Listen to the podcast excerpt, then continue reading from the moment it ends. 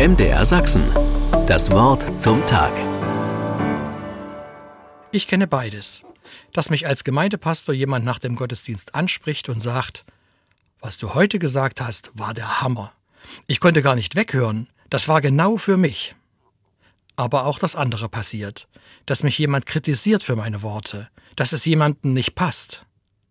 Wie gehe ich damit um? Mit dem einen und dem anderen? Ich könnte es rein auf der Sachebene betrachten und für mich resümieren, heute hast du anscheinend einen Nerv getroffen. Es ist gelungen, was du dir gewünscht hast. Und in dem anderen Fall habe ich, wenigstens bei dieser Person, den Nerv nicht getroffen.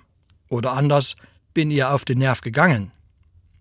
Aber ich spüre, so einfach auf der sachlichen Ebene kann ich das nicht hören. Es betrifft mich als Person. Ich fühle mich bestätigt oder aber abgelehnt. Vielleicht sogar unabhängig davon, was der andere mir auf der personalen Ebene mitgeben wollte. Hinzu kommt, dass ich ja durchaus Anerkennung suche. Ich möchte gemocht werden. Bis zu einem gewissen Grad ist das sicher gut und richtig. Aber ich kann auch abhängig davon werden oder mich abhängig machen. Das klingt ziemlich nach Unfreiheit.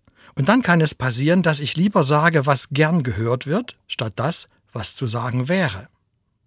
Ich glaube, ziemlich jeder Mensch kennt das, außer solchen vielleicht, die sich nicht darum scheren, wie andere über sie denken. Wie muss ich mich verhalten, damit ich angenommen bin und geliebt werde? Diese Frage wird nicht immer bewusst reflektiert, aber schon Kinder beschäftigt sie.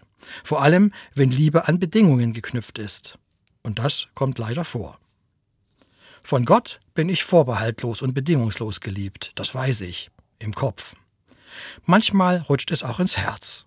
Und das schenkt mir dann die Freiheit, mich nicht zu verbiegen, um Anerkennung zu bekommen. Dann kann ich in guter Weise das sagen und tun, was ich als richtig erkannt habe. MDR Sachsen. Das Wort zum Tag.